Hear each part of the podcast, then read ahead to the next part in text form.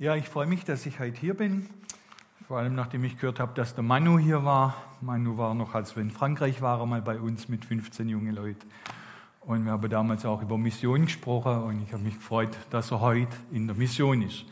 In einem Land, das ähnlich heiß ist wie bei uns, so normalerweise zwischen 25 und 35 Grad. Äh, der einzige Wechsel im Jahr ähm, sind Trockenheit und Regen. Also zurzeit ist gerade Regenzeit, da hat es viel zu viel Regen meistens. Ich nehme euch jetzt einfach mit. Wir haben heute einen Text aus der Bibel, einen landwirtschaftlichen Text. Also wer Mission was wissen will, ich weiß nicht, ob es das noch gibt, äh, vom Donnerstag, äh, vom Mittwochabend, kann man nachgucken, da hatten wir Missionsstunde. Ja, ist, nicht aufgezeichnet. ist nicht aufgezeichnet, okay, dann habt ihr die was verpasst halt. Ne? Ich nehme euch heute jetzt mit. Ähm, Burundi, dieser Stadt, Staat, wisst weiß ja jeder, wo der liegt. Einer der kleinsten Staaten Afrikas. Er liegt, für die, die sich gerade nicht erinnern, aus Versehen, er liegt zwischen Kongo, wir haben Ruanda drüber, das man ein bisschen kennt, und Tansania unterum. Also so gerade drin, Mitte drin, am Tanganjika-See, am Ende. Tanganjika-See kennt ihr alle ist äh, ein See, der etwas so lang ist wie von Kiel bis Passau und zwischen 21 und 71 Kilometer breit. Also über 700 Kilometer lang, etwa 1400 Meter tief, eine, der zweitgrößte Süßwassersee der Welt. Und äh, ja, dort sind wir jetzt. Ich bin froh, weil vorher waren wir ja in der Normandie, auch am Meer. Und ich habe immer zu Gott gesagt, Gott, das Meer wird uns fehlen. Und dann schickt uns einen Tanganjika-See, einmal bei Sturm erlebt, ist wie das Meer, nur dass man eben keinen Salzgeschmack im Mund hat, wenn mal die Welle übereinschlägt. Aber jetzt nehme ich euch mit, ist ja kein Geheimnis, wir arbeiten mit der Liebenzeller Mission seit, ja, angefangen haben wir äh, 1983 äh, und äh, sind seither dabei wollte eigentlich nach Japan am Anfang, äh, beziehungsweise man wollte uns nach Japan schicken. Da ist nichts draus geworden. Dann wurde es Frankreich und waren 27 Jahre in der Gemeindegründung in Frankreich aktiv. Und als wir beide, es war interessant, wir hatten beide zur selben Zeit den Eindruck, unser Platz ist woanders. Und wir haben unsere Nachfolge und alles schon vorbereitet gehabt. Es war schon alles klar aber es kam nichts. Das heißt, wir waren arbeitslos. Unsere Nachfolger waren da in der Gemeinde, unsere äh, als Verantwortliche, die Nachfolger waren da. Und wir saßen da, dann habe ich zu meiner Frau gesagt, haben wir uns geirrt? Und gerade in der Zeit äh, ruft die Mission an und sagt uns, äh, könntet ihr euch vorstellen, nach Burundi zu gehen?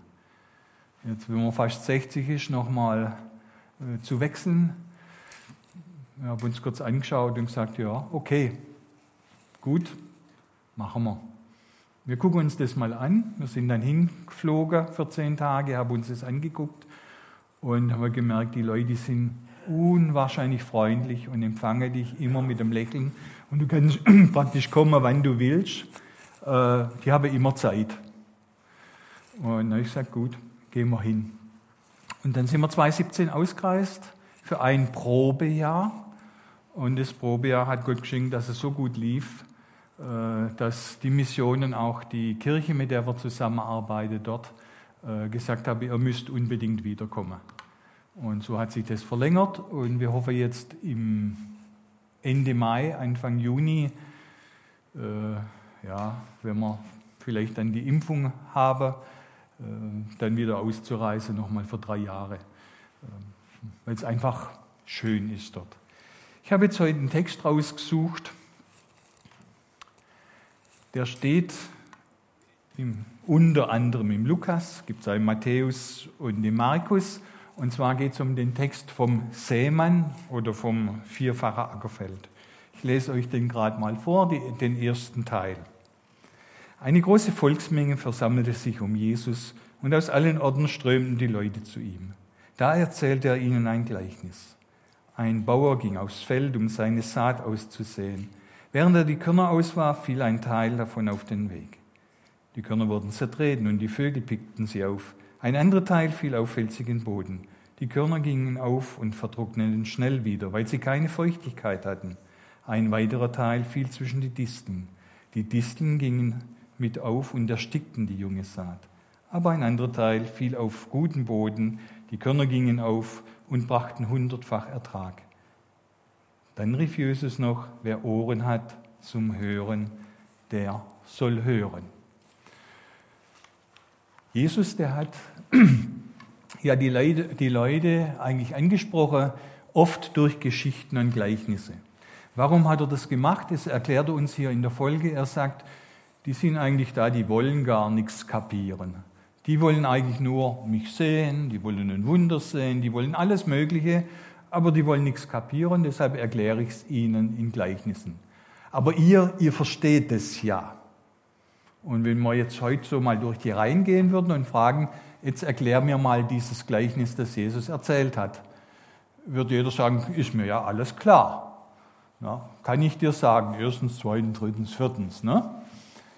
Ähm, seine Jünger, die dort sitzen und zu denen Jesus sagt, ja, ihr habt es ja kapiert, die gucken ihn an und dann sagen sie nicht, nee, wir haben es nicht kapiert, sondern dann machen sie so, wie wir es vielleicht heute auch machen würden.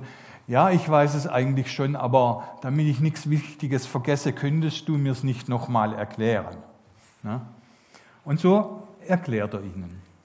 Was ich jetzt mit euch mache, ich habe äh, Hintergrundbilder. Ihr seht hier schon ein bisschen den Ausblick auf den Tanganika-See. Und äh, wir werden den Text nochmal miteinander durchgehen. Und da seht ihr jetzt auch schon das Land. Es ist ein grünes Land.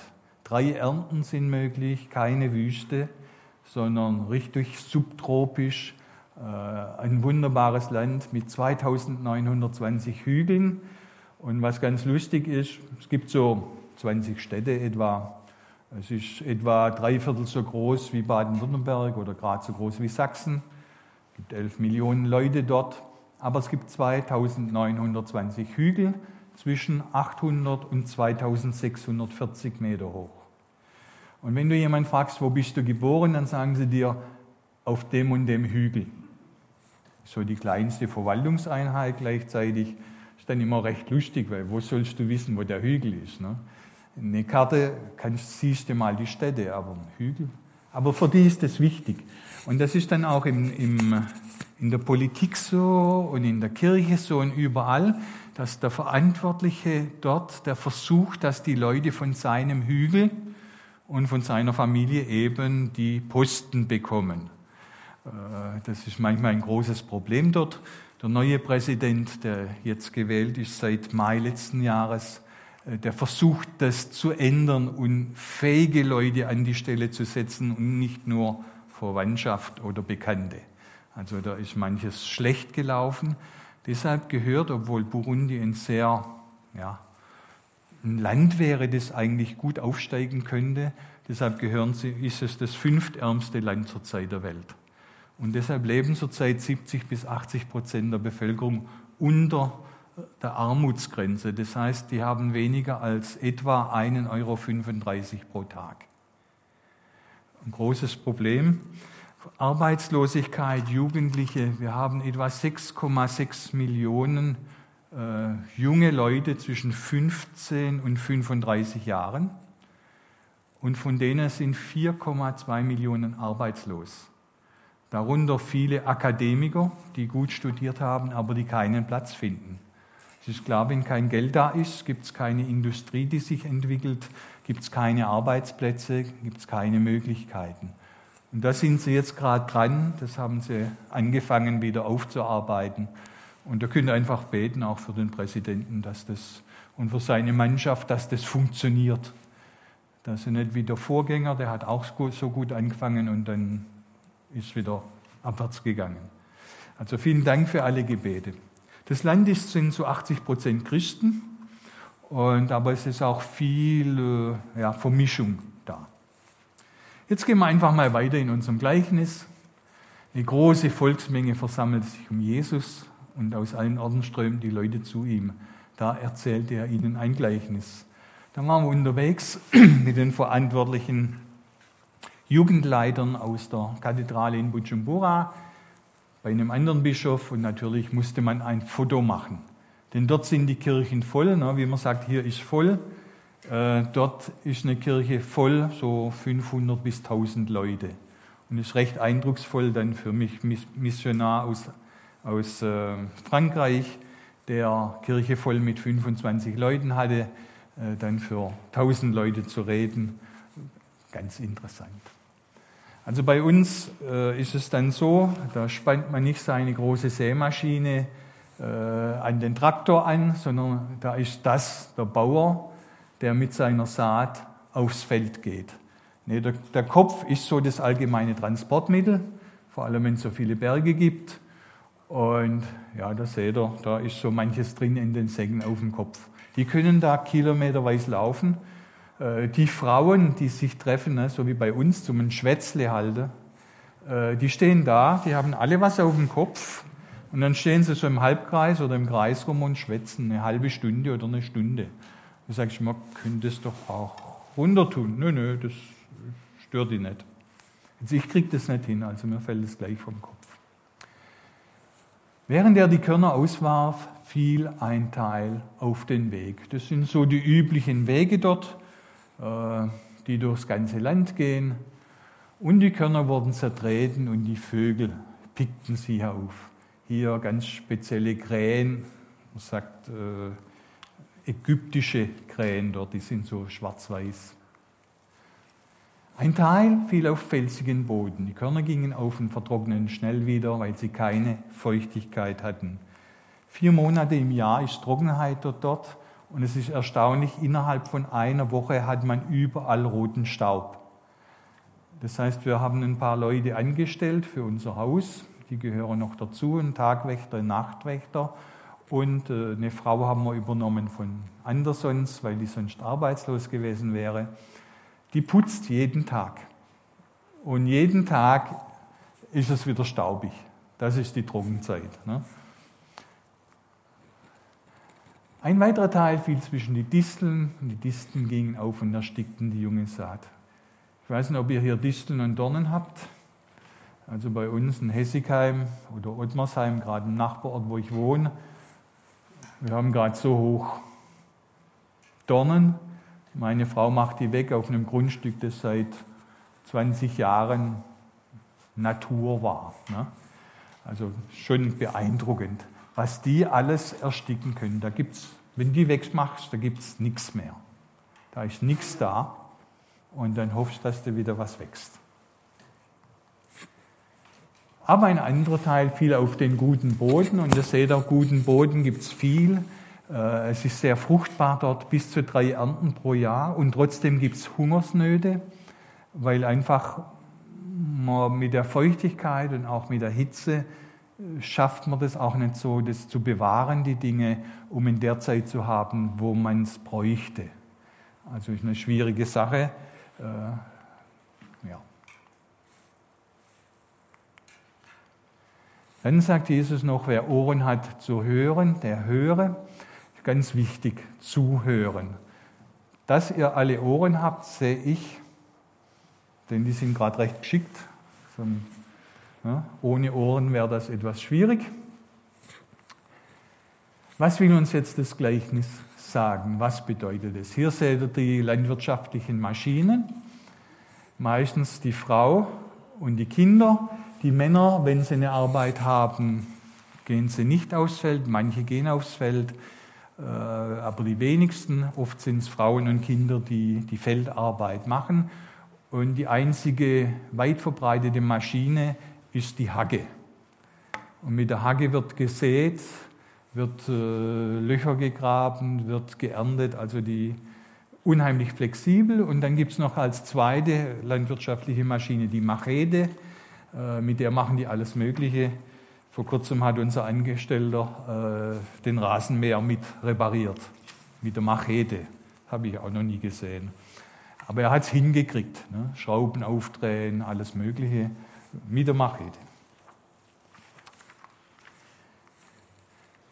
Er verrät den Jüngern in dem Gleichnis ein Geheimnis vom Reich Gottes. In diesem Gleichnis ist ein Geheimnis versteckt. ein Geheimnis. Was ist das Reich Gottes? Das Reich Gottes wird verschieden beurteilt, verschieden äh, benannt. Einmal Paradies, ja, Schächer am Kreuz, heute wirst du mit mir im Paradies sein. Dann im Abgrund wird mal davon gesprochen, dann wird mal davon gesprochen, von da, wo Gott eben seinen Einflussbereich hat. Und dann wird auch davon gesprochen, dass dieses Reich schon hier angefangen hat. Dass jeder von uns, ich nehme das Wort, verzeiht mir's, dass jeder von uns Reichsbürger von Gottes Reich ist. Ja, wir haben also, manche Leute sagen ja, wir haben einen Fuß im, sage ich immer, Reich Gottes. Das ist ganz wichtig. Wir haben einen Pass und ich als Missionar weiß, was das heißt, einen Pass zu haben oder keinen zu haben. Äh, ein Pass vom Himmelreich. Er heißt da Bürger vom Himmelreich. Und erklärt ihnen das jetzt. Er sagt, auf dem Weg. Auf dem Weg, ja, beim Sehen, ihr wisst ja vielleicht, manche erinnern sich noch, wie das früher war. Ich erinnere mich bei meinem Großvater, mein Großvater, wenn der säen ging am, am Anfang, der hatte so eine Säwanne aus, aus Metall oder aus Blech. Die hat er sich rumgehängt und dann wurde vor, zuerst mal äh, de, das Stück umgegraben wahrscheinlich mit dem Flug und dann manchmal mit der Ecke noch. Und dann kam er aus und dann hat er das ausgesät. Und wenn man das so von Hand macht, ist ganz anders wie mit den hochtechnischen Maschinen, mit GPS heute. Äh, da fiel halt doch manches dann auch nicht dorthin, wo es hinfallen sollte. Ich habe das dann auch mal ausprobiert, aber ich hatte dann so streifenweise äh, das Getreide liegen und dazwischen war nichts. Jetzt, der hat es irgendwie hingekriegt. Aber so fällt doch manches dann auf den Weg, auf den Weg, wo eben die Leute gehen, auf den Weg, wo, ja, da, ist halt weg, da tritt man drauf, da kommen die Vögel und holen das und dann ist es weg. Was will das heißen? Das will heißen, das kommt, das wird ausgesät, das Wort Gottes, der Same. Und dann sagen Leute, ach, das interessiert mich gerade nicht oder ich habe keine Zeit. Es gibt ja so Möglichkeiten. Nicht? Als wir getraut worden sind. Das war recht lustig in, in unserer Hochzeit. Ich bin ja Verwaltungsbeamter als, als erste Ausbildung, Diplom-Verwaltungswirt FH. Und äh, als wir zur Hochzeit kamen, kamen wir auf Standesamt, das kannte ich ja schon. Vier Wochen vor unserer Hochzeit sind wir zum Schwager gegangen, da hat er äh, geheiratet. Der Standesbeamte fängt an und sagt, es gibt drei Momente im Leben, wo sie das Standesamt benötigen. Geburt, Hochzeit und Tod. Ne? Und ähm, ja gut, bei uns, wir gehen aufs Standesamt, der Standesbeamte fängt an, es gibt drei Momente in ihrem Leben, wo sie das Standesamt brauchen. Für viele Christen heute gibt es drei Momente im Leben, wo sie die Kirche brauchen. Manchmal vier. Jetzt bei der Geburt, da können sie nichts dazu, dazu, wenn sie getauft werden. Werden noch relativ viele Leute getauft. Dann bei der, Hoch bei der Konfirmation manche, je nachdem, ne, wenn sie noch so weit kommen.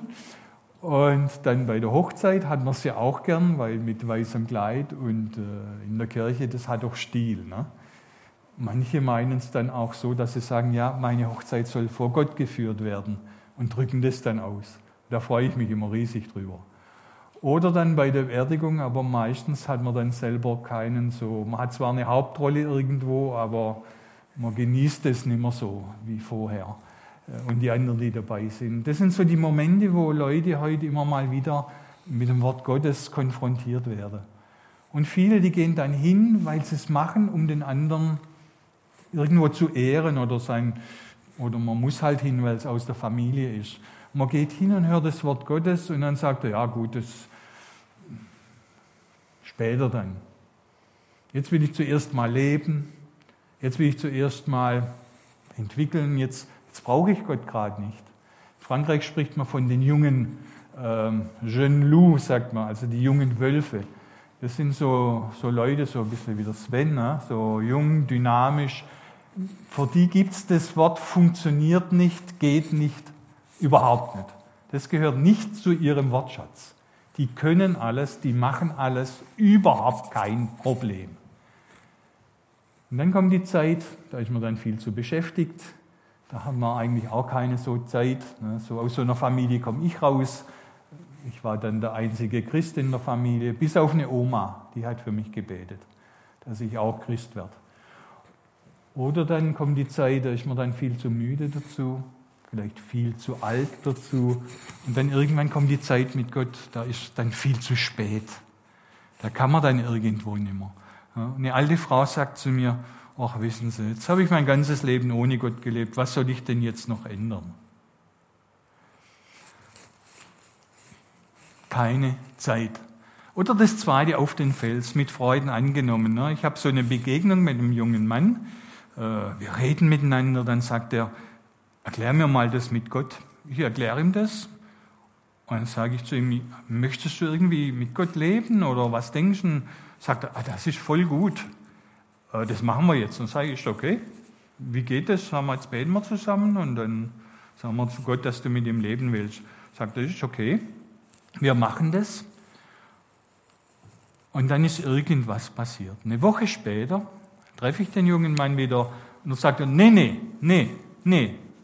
Nee, also du hast mich da überzeugt und du hast mich da überfahren und ich habe da mit verschiedenen anderen Leuten geredet und die haben gesagt, ja nicht und so weiter. Nee, ich möchte dir das jetzt zurückgeben. Sage ich, ja, wie zurückgeben? Ja, ich möchte kein Christ sein. Irgendwo hat es Probleme gegeben und wir kamen auch nicht ins Gespräch irgendwie darüber, was da jetzt das Problem genau war. Man hat nur gemerkt, es funktioniert irgendwie nicht mit Gott. Oder wenn dann die Disteln kommen, ja, dann kommen die Sorgen auf. Ich weiß nicht, wie es euch gerade geht, ob ihr euch viele Sorgen macht, ob ihr euch, ob ihr Angst habt oder was das ist. Wir sind ja bekannt weltweit als die Nation, die Weltmeister im sich Sorgen machen ist. Sorgen und Angst. Also die Deutschen sind bekannt weltweit. Ihr könnt sprechen mit wem ihr wollt im Ausland. Jeder weiß, dass die Deutschen Angst haben. Und sieht man ja zurzeit überall, auch in der Politik. Die Deutschen haben Angst. Wir würden sagen, wir sind vorsichtig. Die legen das ein bisschen anders aus. Gut, äh, ist ihr Problem. Aber dafür sind wir sehr gut organisiert. Also das sagen sie uns auch, ihr seid sehr gut organisiert, ihr seid sehr diszipliniert und so und sehen das als Qualität, muss man dazu sagen. Ne? Also auf alle Fälle, äh, ja, da kommen diese Sorgen auf und dann werden die Sorgen größer als unser Friede und als unsere Freude, als unser Leben mit Christus. Oder dann kommt auf, dass man sagt, ja, jetzt haben wir immer so, so knapp bemessen gelebt und jetzt endlich mit dem Beruf, den ich habe, mit den Chancen aufzusteigen, äh, ist es richtig toll. Und das will ich doch jetzt erleben. Und dann auf einmal nimmt es viel mehr Platz, dann nimmt auf einmal der Beruf oder Dinge, die ich tue, viel mehr Platz ein als Jesus und dann erstickt es den Glauben. Oder manche Leute, ich habe immer gesagt, na, als ich konfirmiert worden bin, ich habe es gemacht, weil meine Oma das gesagt hat und äh, weil es da Geld gab und Geschenke und mein Geldbeutel, der war verzweifelt leer. Und dann habe ich das eben gemacht und habe gesagt, tschüss Gott, äh, vielleicht zur Hochzeit sehen wir uns wieder. Aber zwischendrin hat er mich dann doch eingeholt und äh, kam dann und ja, seither lebe ich dann mit ihm. Auf alle Fälle für mich hieß es damals, es lohnt sich nicht. Jetzt kommen wir noch zum letzten Punkt auf den guten Boden. Was passiert da? Sagt das erste ist, dass man offen und bereitwillig zuhört. Durch das Hören geht alles. Und dann, dass man zuhört, nicht nur mit dem Verstand. Ich kenne Leute, die kennen die Bibel fast auswendig, die kennen sie besser als ich. Und das ändert ihr Leben aber nicht. Das ist wie so ein literaturisches Werk. Kennen die super gut. Deshalb sagt er, gut hören von Herzen, es bewahren und durchhalten. Beispiel Josua. Ich weiß nicht, ob ihr Josua kennt. Josua war der zweite, der zweite Chef, der von der Armee. Und als Mose abgetreten ist, dann sagt Gott zu ihm, Josua, jetzt bist du der Chef. Sagt Josua, nee, nee, nee, ich, ich bin ein guter Zweiter, aber einer, der da nach vorne steht, das funktioniert nicht. Bitte nicht. Und dann sagt Gott zu ihm, innerhalb von drei Versen, am Anfang Josua sagt er zu ihm, sei mutig und sei stark. Und dann zwei Verse weiter sagt er nochmal, sei mutig und sei stark. Und dann kommen die Leute aus dem Volk, das er leiten soll, und die sagen zu ihm, Josua, wir brauchen dich, sei mutig und sei stark. Dann sagst du, also dem Josua ist wohl das Herz in die Hosentasche gefallen. Äh, Entschuldigung, wir hatten damals keine Hosen. Äh, aber auf alle Fälle, na, ihr wisst, was ich sagen will. Der Josua hatte keinen Mut und musste deshalb ermutigt werden von Gott her. Und deshalb hat Gott ihm gesagt, und deshalb, um dich zu ermutigen, nimm das Wort Gottes jeden Tag und sag's vor dich hin. Hab's vor Augen und hab's im Herzen. Und dann geh vorwärts. Und dann bin ich da überall, wo du hingehst. Und ich glaube, es ist für uns wichtig zu wissen in diesen Tagen, es lohnt sich, mit Gott durchzuhalten. Egal wie ihr euch gerade fühlt, egal wo ihr seid, man kann ja auch diese vier Punkte jetzt anwenden. Ne? Wo bist du gerade? Ist Gott dir wichtig oder nicht? Oder sagst du, nee, gerade, nee, nee, ich habe jetzt keine Zeit für Gott mit all dem, was so ist. Äh, oder sagst du, ja, hm, weißt du, meine Sorgen, und ich mache mir so Sorgen und du weißt, ich gehöre zu den Risikopersonen und so, ja, ich auch. Ne? Und ich habe so viele Sorgen um das her, hm, weißt du. Nee, Gott lädt uns ein und sagt, komm. Ich kann dir sagen, egal wo du heute stehst, du bist immer nur ein Gebet von Gott entfernt. Nur ein Gebet von Gott entfernt. Egal, ob du gerade ganz weg bist, ob du gerade beschäftigt bist mit anderen Dingen, ob du gerade die Sorgen hast, ob du gerade, ja, was auch immer, ob es die Familie ist oder was auch immer, ob du gerade in Trauer bist. Es gibt ja so viele Dinge, die uns von Gott wegbringen wollen und die größer werden wollen als Gott. Das ist ja das große Problem. Und da sagt er, nee, sei mutig und sei stark. Du bist nie weiter als ein Gebet von Gott entfernt. Und dann können wir Samen bringen, reichen Samen. Was ist der Same? Was ist die Frucht? Ich möchte nur drei Dinge rausgreifen. Ihr kennt Galater 5, Vers 22, wo alle Leute, die Jesus kennen, diese acht, neun, zehn Früchte haben, haben. Aber drei Dinge, die bleiben. Im 1. Korinther 13 sehen wir das. Glaube, dieses Vertrauen zu Gott, und das wünsche ich heute, euch heute ganz stark, dass dieses Vertrauen zu Gott bleibt, egal was kommt, egal in welcher Situation ihr seid, ob es gerade super gut geht, ob es gerade super schlecht geht, dass ihr das Vertrauen zu Gott habt.